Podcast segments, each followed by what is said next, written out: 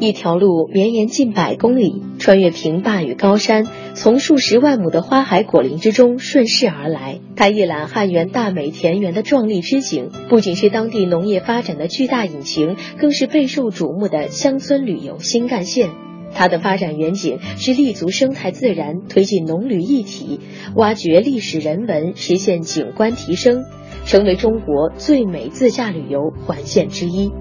这条路就是雅安汉源的百里花果长廊。站在花溪乡深沟村的最高点的观景台，眼前尽是一片雪白，山间点缀着片片桃红，十万亩的梨树、桃树竞相争艳，一条崭新的山路从花海中绵延远去。我们汉源百里花果长呢，是把我们汉源、呃唐家、酒乡、清溪。还有大田、全岳这些乡镇啊，把它串起来，打造这个农渔结合。通过这个发展这种生态农业旅游、观光旅游呢，然后呢带动啊当地老百姓致富。所以这条路呢，不仅仅是我们游客观花海、体验那种水果采摘的一条观光大道，更是我们当地老百姓生生致富的致富道路，让我们二十万老百姓受益。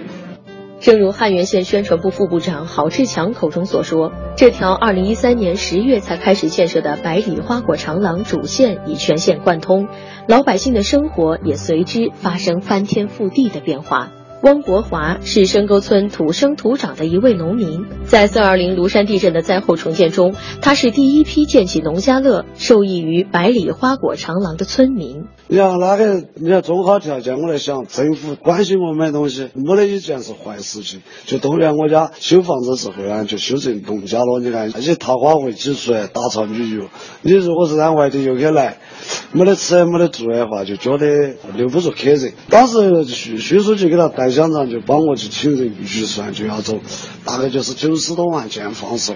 建起一个农家乐需要九十万元的前期投入，这对于泥腿子出身的汪国华可不是一笔小数目。在当地政府的大力扶持下，信用社向汪国华贷款四十万元。二零一四年三月，正是花溪乡桃花节开始的日子，汪国华的农家乐相约桃园也乘着这阵春风正式开门营业。这儿农家乐修起来以后，我们家有四间住宿的，住宿的都是双人标间，洗澡各方面啥都有，电视在洗。游客最喜欢到我们家，最喜欢吃的就是我们家这个腊肉，还有就是摊摊肉、烤鸡、烤鱼这些，都喜欢。这是我们农家农村特色，特别是我们这儿双鸡土豆啊、臭豆腐啥都是我们汉地方特色。深沟村世外桃源般的十万亩桃花林，村里干净整洁的住宿条件，美味健康的地道农家菜，让新开的农家乐生意天天满客。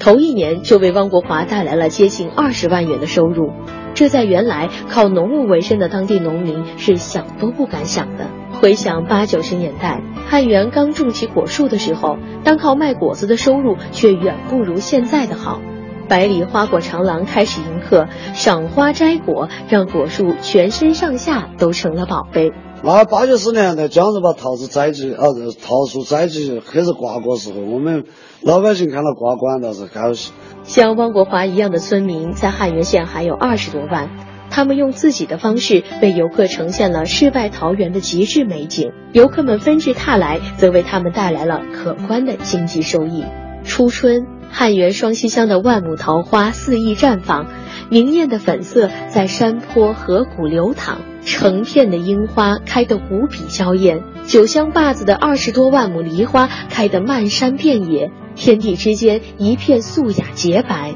大田乡胜利村的梨花、桃花、李花、樱花、苹果花相继盛开，如豁然铺开的巨幅水粉画，色彩和层次都美到了极致。既有春赏花，自然少不了秋苹果。但在百里花果长廊上，苹果是等不到秋天的。从四月成熟的小樱桃开始，这里一年四季水果不断，李子、桃子、杏子、梨、苹果、黄果干，品种不同，味道极好。游客可以停车走进采摘园，体验采摘，品尝到最新鲜的果子。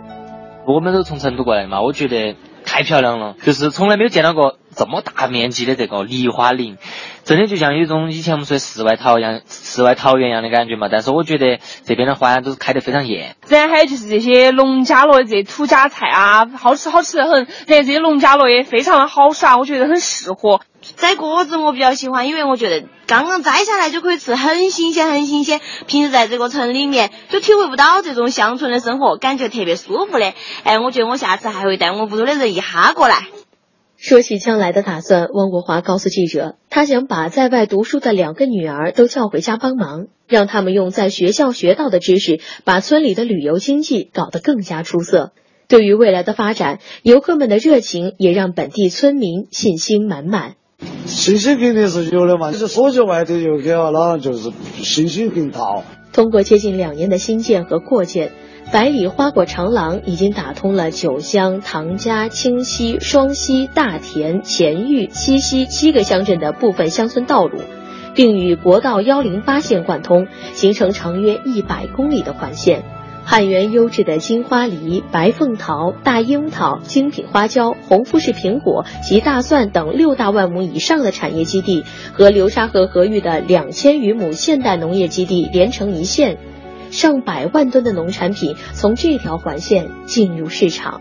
为了让汉源百里花果长廊产出的果蔬拥有更好的品质，他们也在技术层面做着不断的探索创新。我们汉源这个白天组合，呃，地理条件、气候条件，它这个油霜期时间短，那个光照时间相当长，所以我们汉源这个花花就比其他地方要开得艳一些。整个看梨花场面哈，很震撼人。然后我们水果一般都是啥子？外形色彩好，然后颜色好，含糖度高，口感比较好。最近几年呢，因为我们这边也是给外地很多这种院校这种专家教授就请很多到汉源来，就通过对树子这个品种的嫁接格量啊，对使用这个农药这些各方面进行一些规范啊，然后让花更好看，果子成熟的时候呢，更能看到好颜色水果，品尝到好味道。农业景观化、景观生态化、生态效益化，这是汉源农业的发展思路。农业的规模化发展不仅实现了聚合效应，更形成了气势磅礴的花果田园大美景观。花海果香、深沟桃园、清溪贡胶园、流沙河锦绣田园、大田锦上梨花、汉源百里花果长廊雏形出现，相关旅游设施正在完善。沿线壮美的风光和深厚的文化，也正吸引着省内外的自驾游爱好者前往这片世外桃源。